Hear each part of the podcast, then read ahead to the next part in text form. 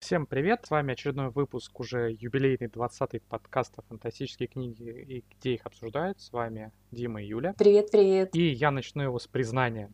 Такой камин аут. Мы все это затеяли, чтобы регулярно говорить про Джо Аберкромби. Но до сих пор нам приходилось выкручиваться, придумывать темы, куда его можно интегрировать и вплести. Юля вот смеется, вы бы видели. А, либо даже там, где темы с ним вообще не связаны, как-нибудь его пытаться все-таки припомнить между делом. Представляете, ребята, целый год в каждой записи мы ухищрялись, чтобы хотя бы в паре слов коснуться Джо Беркромби. Ну, мне, кстати, кажется, что если очень поискать, то, наверное, пара выпусков найдется без него, а, по крайней мере, те, которые были с гостями там, скорее всего, его не упоминали. Но угу. сегодня мы решили компенсировать вот эти пару выпусков, в которых его не было, и посвятить э, целый выпуск именно Джо Аберкромби, его творчеству. Благо, есть отличный повод для этого. Это э, выход на русском э, «Мудрости толпы» финальной книжки трилогии «Эпоха безумия». До нее мы, наверное, доберемся чуть попозже. А начнем давай так сказать, с истоков. Ну, немножко в хронологии давай да. начнем. Как познакомились с автором, да. На самом деле, я с Джо Аберкромби познакомилась гораздо позже, чем следовало бы, потому что, мне кажется, все любители фэнтези, как только выходил первый закон, а, очень быстро он набрал популярность, и вот э, в литературной всей среде, особенно те, кто читают фэнтези, следят там за новинками, а, мгновенно Джо Аберкромби стал популярен, и я, когда завела канал, наверное, это одни были из самых частых вопросов, читала ли я его, как я отношусь к темному фэнтези, и я ничего не могла сказать, потому что не знаю, откуда у меня сложилось такое стереотипное ощущение, что Джо Кромби пишет исключительно боевички, такие очень легкие, которых и не особо, может, юмора можно найти, и, в общем, с моим любимым классическим эпическим фэнтези ничего общего быть не может. Но как только у вас пошло тогда переиздание а, в... Нет, это была не авторская серия, то, что называлось обойными... Fantasy Worlds. Да, то, что называлось обойными да. обложками. И я взяла читать. Оно так не называлось, это То, что читатели называли. А, и когда я открыла первый закон «Кровь и железо», ну, здесь я уже могу признаться в любви с первой страницы, потому что сначала это был такой шок и неверие, что я получаю текст такой плотности, насыщенности и вот а, со всеми фишечками, которые я люблю, что я сейчас аж от восторга захлебнусь, когда я вспоминаю свои вообще первые эмоции. И чем дальше я его читала, тем больше я еще понимала, что а, много книг написано на тот момент, и я могу просто погрузиться в его прекрасный мир.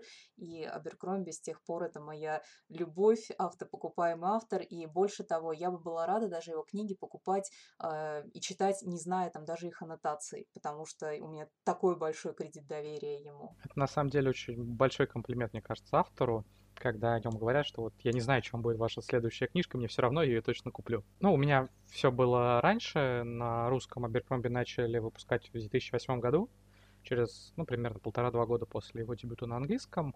Я на Фатлабе о нем прочитал, э, собственно, как и на тот момент большинство каких-то новинок я узнавал о том, что выходит там. А, я его купил вместе. Вот я не помню, сколько у меня книг было, но я прям помню, как я шел от э, ДК Крупская, это такой книжная ярмарка в Петербурге. Я шел с целым пакетом книжек э, и сел в метро и начал просто открывать их, смотреть, потому что, ну вот я купил все, что меня как-то заинтересовало. Но когда у тебя книжек там штук 5-6, а то и больше, естественно, их все сразу читать э, не начнешь. И вот Аберкромби был тот, кого я в итоге взял читать сразу, вот как-то с первой страницы, когда там первая же глава называется «Конец», и как-то это так необычно, интересно.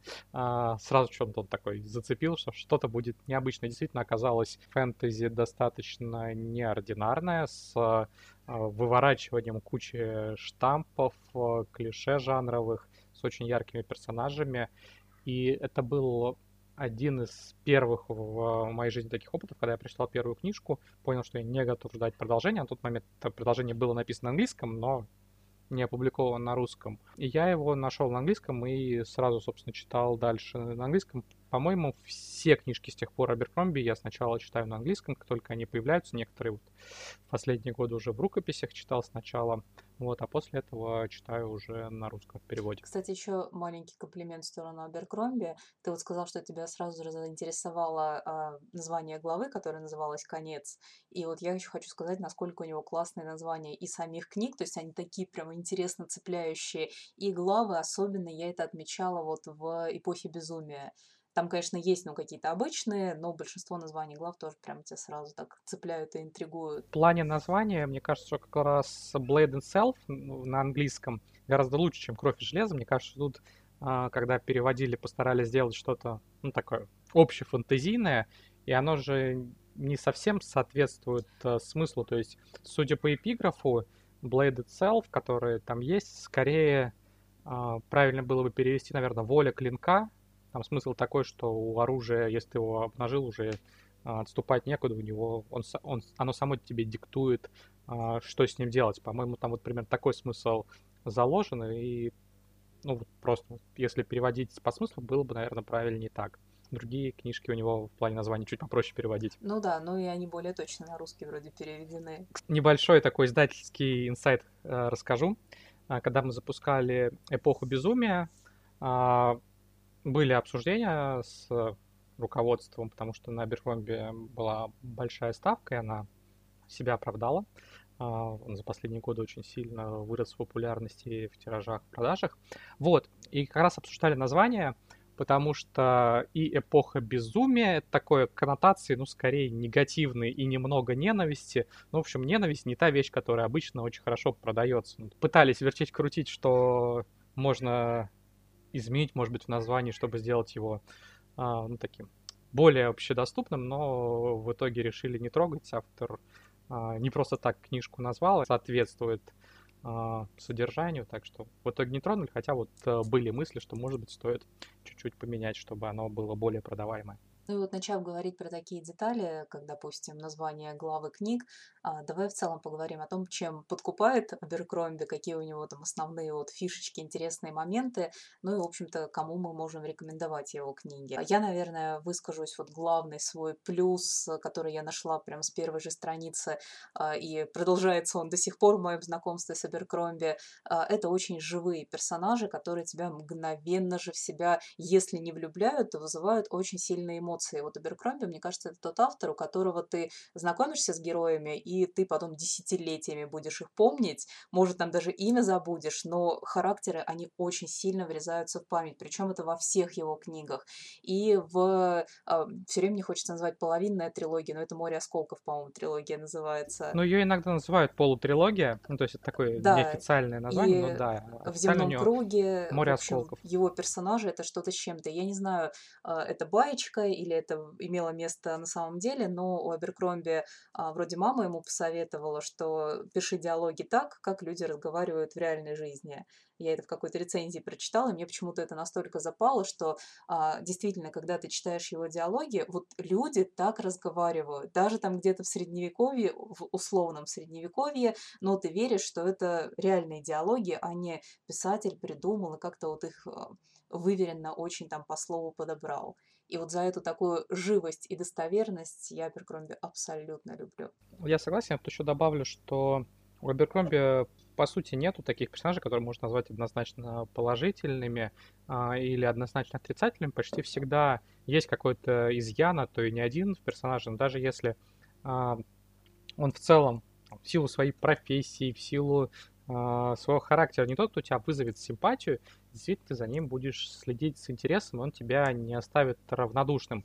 При этом, если э, посмотреть на того же персонажа с другого, например, ракурса, э, то один тот же персонаж может выглядеть как абсолютно негативным, если смотришь на него с точки зрения врага, так и когда уже меняется ракурс, что Аберкромби делает в своих книжках, а, тот же самый герой может представить совершенно в другом свете. Яркий пример — это принц Кальдер, скажем, который в первом законе был ну, таким второстепенным мелким злодеем, а в героях потом повествование идет отчасти от его лица, и его качества не изменились, то есть те качества, которые его делали отрицательным персонажем, они при нем остались, но... Ты, ты... украл то, что я хотела рассказать про героев. Ну, у Аберкромби богат на книжки и персонажи, так что я думаю, придумаешь, про кого еще рассказать. Я выкручусь. Да, вот, но при этом вот Кальдер, э, ты его понимаешь, и он у тебя уже как-то и нравится, и ты ему сопереживаешь, и желаешь какого-то успеха. А меня в книжках Аберкромби подкупает, а, даже не в книжках скорее, а вообще в целом в подходе автора, то, что он не растекается мыслью по древу, как это многие авторы фэнтези любят делать. Он умеет заканчивать вовремя. И трилогию он закончил, потом у него одиночные романы, где он очень, на самом деле, зачастую глубокие масштабные истории умудряется уложить в один, пусть и увесистый, но томик. И меня подкупает то, что он старается меняться, предлагать читателям в рамках своего стиля, в рамках того, что читатель полюбил, но что-то новое, истории другого плана, э, иных персонажей. То есть, да, при нем есть фирменные фишки вроде темного юмора, вроде того, что э, он не жалеет персонажей, хотя в отличие, например, от Мартина, с которым его часто сравнивают, если Мартин чаще, часто убивает персонажей, Аберкромби убивает не очень часто, но любит их э, подвергнуть всяким страданиям, испытаниям. Покалечить немного. и так далее и тому подобное. Все это превратило Аберкромби, наверное, в моего самого любимого англоязычного автора фэнтези, ну, наряду с Кеем, из тех, кто сейчас вот э, продолжает писать Кеем, Тед Уильямс, наверное, так. Кстати, у Аберкромби еще, а, чем он явно подкупает, вот ты сказал, что у него а, очень разные и масштабы, и очень разные, как бы при соблюдении своих фишечек, у него все равно а, очень много идей. И вот я считаю это тоже огромным плюсом, он явно не испытывает недостатков в каких-то идеях, и наоборот хочется вот что-то новое и новое, и разные форматы, и разные направления, и я это заметила, когда читала после а, первого закона, вот отдельные эти сиквелы, наверное, ну, да, можно назвать вот, novels в такие. общем цикле. Ну, героя в Красную страну, а, я читала и прям поражалась, насколько а, идея, которую другой бы автор мог развернуть там на три, а то и на пять книг, а, растекаясь мыслями, то у Аберкромби это все четко, лаконично, динамично, и ты получаешь полновесный такой классный законченный роман. И мы хотели сделать еще несколько рекомендаций, кому вообще можно э, взяться за Джо Аберкромби и получить большое удовольствие. Я, наверное, скажу, основываясь на своем примере, вот если вы любите и считаете себя там знатоком эпического фэнтези, любите классику, там, Толкина читали до дыр, и хочется чего-то более свежего и современного, Обязательно попробуйте Аберкромби. Ну, если вы любите и цените черный юмор, тоже обязательно. Ну, кроме того, что можно рекомендовать как такую идеальную альтернативу «Игре престолов», а, мне кажется, что вот если вы прочитали ее, хотите что-то подобного, то Аберкромби лучший выбор. Я бы еще сказал тем, кто любит э, какие-то приключенческие, исторические романы, будь то Бернард Корнуэлл, может быть, или Дюма. Собственно, лучше подавать холодным, первый из одиночных романов, а, и позиционировали как такой фэнтезийный граф Монте-Кристо. Понятно, что тут аналогия просто взята на уровне, что это самый известный, наверное, роман о месте, но тем не менее, а, я думаю, что тем, кто любит вот исторические вещи, оно зайдет. Героев тоже сравнивали с историческими романами, которые посвящены масштабным битвам, так что если вы подобное любите, ну или кино, например, такое вам нравится, то на Аберкромби тоже стоит обратить внимание. Ну и вот заговорив про свои уже, наверное, любимые книги, давай эту тему продолжим. А какая книга в Аберкромби? Я понимаю, что хочется сказать все, но вот какую хотя бы одну или две ты выделил и с любимыми героями? Ну, я бы, наверное, отметил лучше подавать холодным. Во-первых, в принципе, а, тема мести в литературе, в искусстве мне интересна. И, на мой взгляд, Аберкромби ее подал это одна из лучших как раз а, подач, которые, по крайней мере, в фэнтези встречались. Плюс это как раз очень яркий пример того, что масштабную историю с несколькими сюжетными линиями, с обилием персонажей можно уложить а, в одну конкретную книгу, при том, что как раз протагонист этой книжки, главный персонаж Монса, мне не особо симпатична.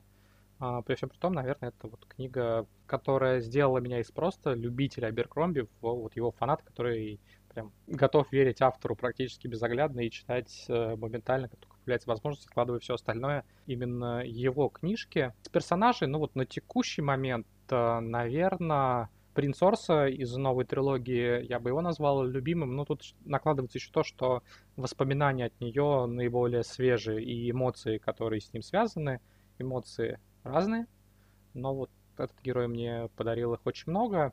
Если заглядывать так в глубокое прошлое, наверное, не буду оригинален. Тот персонаж, который в первом законе быстрее всех и сильнее всех цеплял, а, это Глокта. Ну и, пожалуй, я бы еще отметил Бояза, которого не без оснований порой называют э, на самом деле главным злодеем серии. Но вот э, образ такого древнего, хитроумного мага, который э, стоит за кулисами истории, он, мне кажется, и интересен у Аберкромби, и сам, сама идея, может быть, не очень нова, но подана на Джо очень здорово. Э, я, наверное, немного... Ну, во-первых, я присоединюсь э, ко всем твоим мыслям, и нужно было мне начинать говорить, потому что ты опять мои мысли половину высказал. А, но я вот уже сказала, что одна Извини, что перебью. Э, иногда мне не говорит, что я там что-то из ее мыслей прочитал, озвучил. А, на что я отвечаю, что ей надо бояться, чтобы я все не прочитал. А, я уже начала говорить про то, что действительно одна из моих любимых и таких для меня ярких книг это герои, потому что я очень люблю тематику битв, а тут вся книга, по сути, сосредоточена на битве, которая раскрывается с разных сторон, видим мы ее разными глазами, и э, вот это сосредоточение на одной, вроде как простой теме, но рассказанной в течение боя и в течение целой книги меня очень-очень захватывало. Плюс было интересно встретить знакомого персонажа и на него по-другому взглянуть. И еще я чуть подробнее все-таки хочу остановиться на Глокте. Понятно, наверное, для 90% читателей, когда начинаешь э, первый закон, но это сразу очевидный, яркий персонаж, за которым э, тебе хочется следить, за которым тебе хочется следовать и как-то разбираться с его характером. Но для меня это было сразу же попадание в м, мои любимые вот литературные а, приемы, когда используется такой несколько покалеченный, ну, там и морально, и физический персонаж. Вот я люблю за всякими убогими наблюдать, я всегда сопереживаю, но Глок-то чем меня привлекал и цеплял, тем, что у него сохранилась вот эта внутренней ярости ее, что ли, назвать. Он вроде как себя иногда и жалеет, но э, он остается острым на язык, он остается, не теряет вот разум, свою четкую работу ума, и вот э, все его диалоги, все его мысли мне прям как бальзам на душу лились. При том, как его сильно поломали, его не сломили. Он сам в какой-то момент, по-моему, в третьей книге говорит, что я готов проиграть, но я не готов сдаться. Это, мне кажется, в значительной степени определяет персонажа, в принципе, вот эта фраза. Ну и, и еще вот я обожаю, как он всегда говорил, что а, стулья мои лучшие друзья, лестницы и шаги мои главные враги. Мне казалось, что это так забавно. Но мы как-то, смотри, сейчас с тобой ведем разговор и касались почти исключительно первого закона, только ну, не первого закона, земного круга вот этого большого мира, в рамках которого Джо в основном пишет.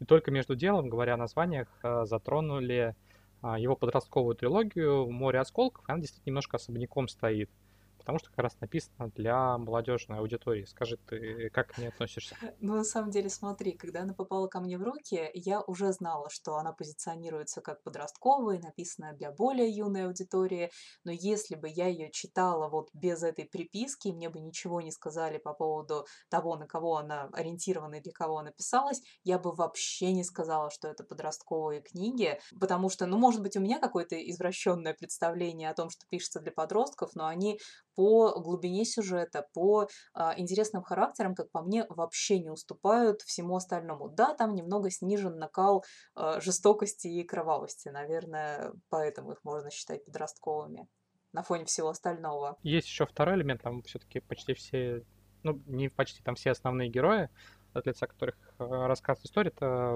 подростки, тинейджеры, чтобы, соответственно, легче, очевидно, было читателям молодым ассоциировать себя с персонажами. А, ну так, я положа руку на сердце, к этой трилогии отношусь э, с чуть попрохладнее, чем к остальным книжкам Джо. Мне кажется, что он все-таки шел на определенные компромиссы, чтобы попасть в эту аудиторию, сглаживал определенные углы, и хотя тут и персонажи тоже удались ему, и мир достаточно, не скажу, что оригинальный, но по-своему э, интересный, атмосферный получился. Все-таки вот э, Эту трилогию вряд ли буду перечитывать, в отличие от других книжек Аберкомби. Получу удовольствие читая, но вот так полюбить, как другие его книжки, у меня ее не получилось. А, ну, Джо, собственно, не скрывал, что он на части пошел на это ради такого расширения аудитории. И он говорил, что в определенных э, регионах это получилось. Он почувствовал приток новых читателей, то есть с этой точки зрения, э, как минимум, трилогия была успешная. Но вот с творческой точки зрения, мне кажется, это не вершина его творчества, так скажем. Ну, для меня она тоже стоит немного особняком, то есть если меня спросить там про вот главные любимые книги Аберкромби, это не то, что придет мне в первую очередь в голову, но при этом я ее еще люблю и ценю за некие такие, знаешь, северно-викингские мотивы, наверное, это так можно назвать. А, мне очень близка эта тематика, и вот опять же, когда... Ну, у Джо она много где есть, там северяне, да. без них почти ничего не обходится. Ну, вот в этой трилогии я вообще не ожидала ее встретить, и поэтому, когда читала, получала вот дополнительное удовольствие. Но ты прав в том, что а, вот оглядываясь на все прочитанные книги Аберкромби, там вот первый закон, вот мы сейчас с тобой говорим, я прям загорелась, мне хочется его перечитать вместе с эпохой безумия. А вот э, море до осколков, ну, может, просто еще недостаточно времени прошло. А, я читала ее все-таки позже первого закона. Ты затронула тему эпохи безумия, которая, собственно, выходила три года подряд. Аберкромби после долгого перерыва порадовал читателей вот так стабильно в год по книжке, потому что разом написал всю трилогию. Давай ее обсудим. Я знаю, что э, ты уже прочитал, хотя на момент, когда мы пишемся, э, «Мудрость толпы» еще в типографии. Надеюсь, что к моменту выхода она будет уже, по крайней мере, ехать со складов в магазины про эпоху безумия мы сейчас можем говорить прямо по горячим эмоциям, потому что я, ну вот прошла, наверное, пару недель, когда читала а, «Мудрость толпы», но я все еще вот горю этой книгой, настолько она была мощным завершением этой трилогии, и, ну, понятно, я люблю Аберкромби, я знаю, чего вот от него ждать, и я не ожидала, что она там окажется слабее или что-то такое, но каждый раз я удивляюсь, когда беру книгу там в 10 часов вечера, обещаю себе, что прочитаю там первую главу и отложу, и в итоге я в три ночи а, э, посмотрю на часы и понимаю, что треть книги позади, и расставаться мне с ней вообще не хочется. Если... Извини, что немножко перебью. Тут недавно а, один из писателей, по-моему, это был Джанго Векслер, а, пожаловался в Твиттере, что, блин, Джо, я из-за тебя не выспался которую ночь подряд. Джо такой, воу-воу-воу, за ваш сон я отвечать не согласен. Но за похвалу спасибо.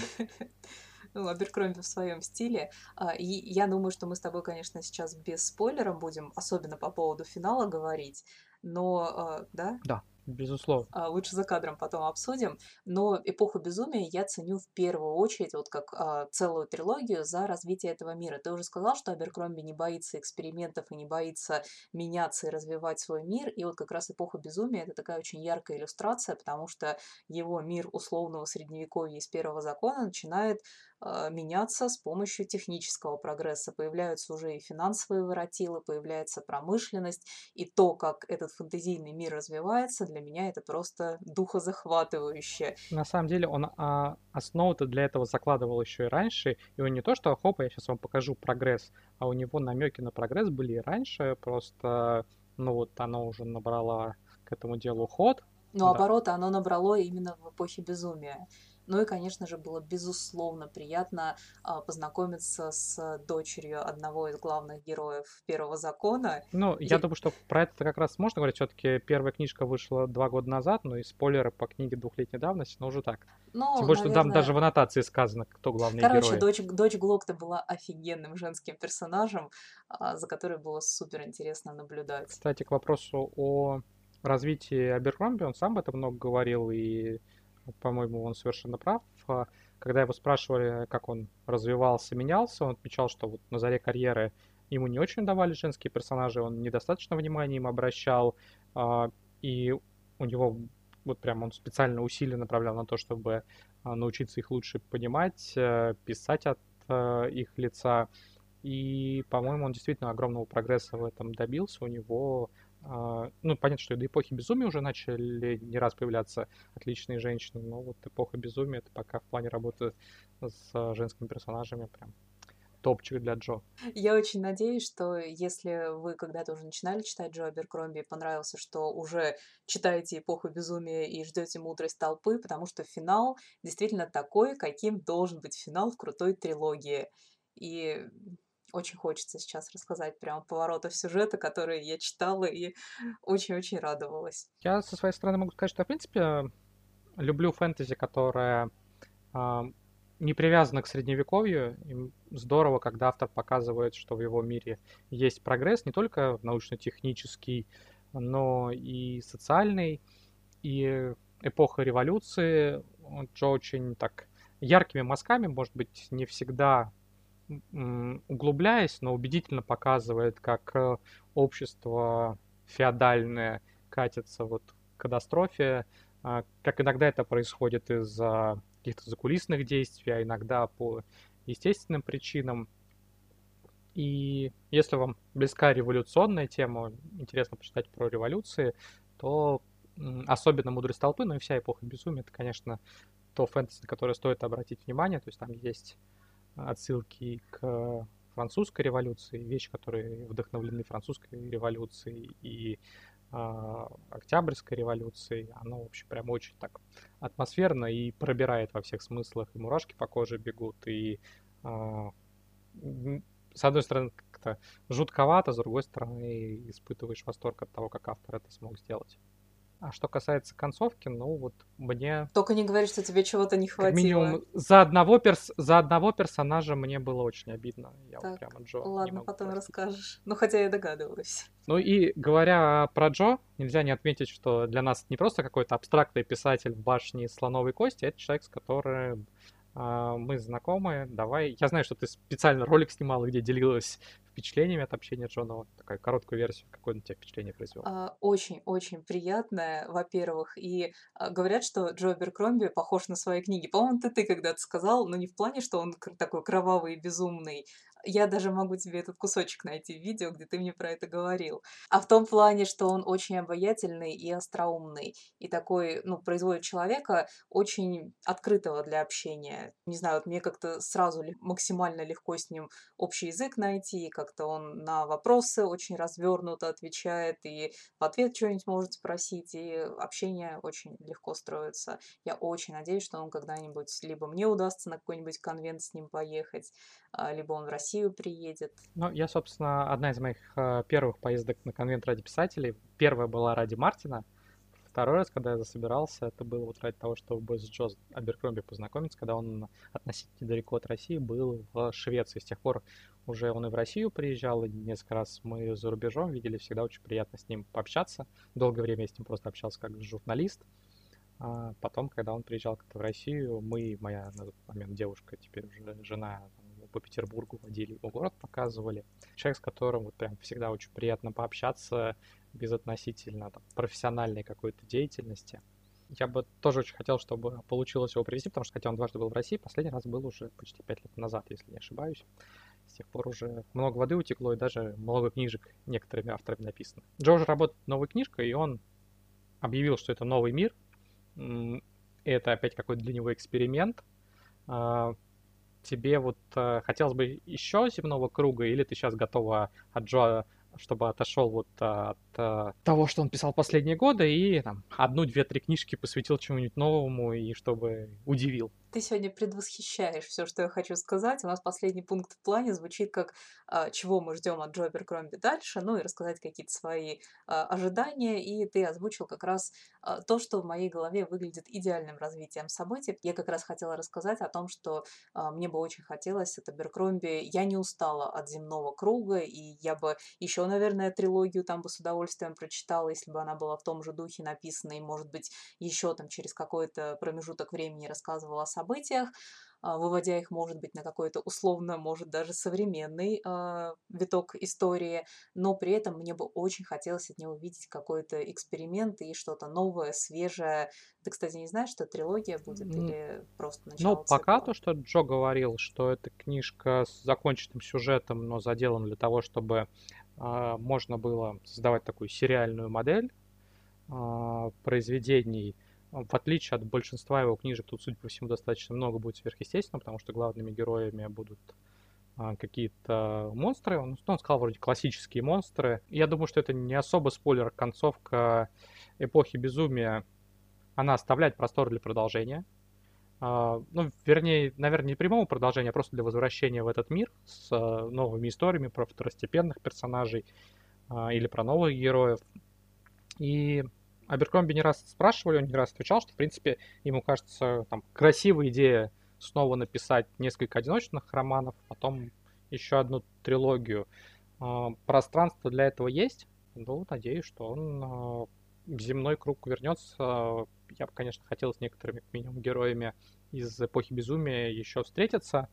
В то же время будет очень интересно посмотреть от Джо вот что-то более магическое, потому что пока все его книжки, они, конечно, такие с магией на заднем плане. А учитывая, как мы уже говорили, его любовь к творческим экспериментам, будет здорово, если он покажет себя вот немножко в ином направлении фэнтези. Так что, ребята, обязательно знакомьтесь с Джо Аберкромби, если вы это еще не сделали. А, продолжайте читать «Эпоху безумия», если уже начали, потому что финал там вообще не подкачал.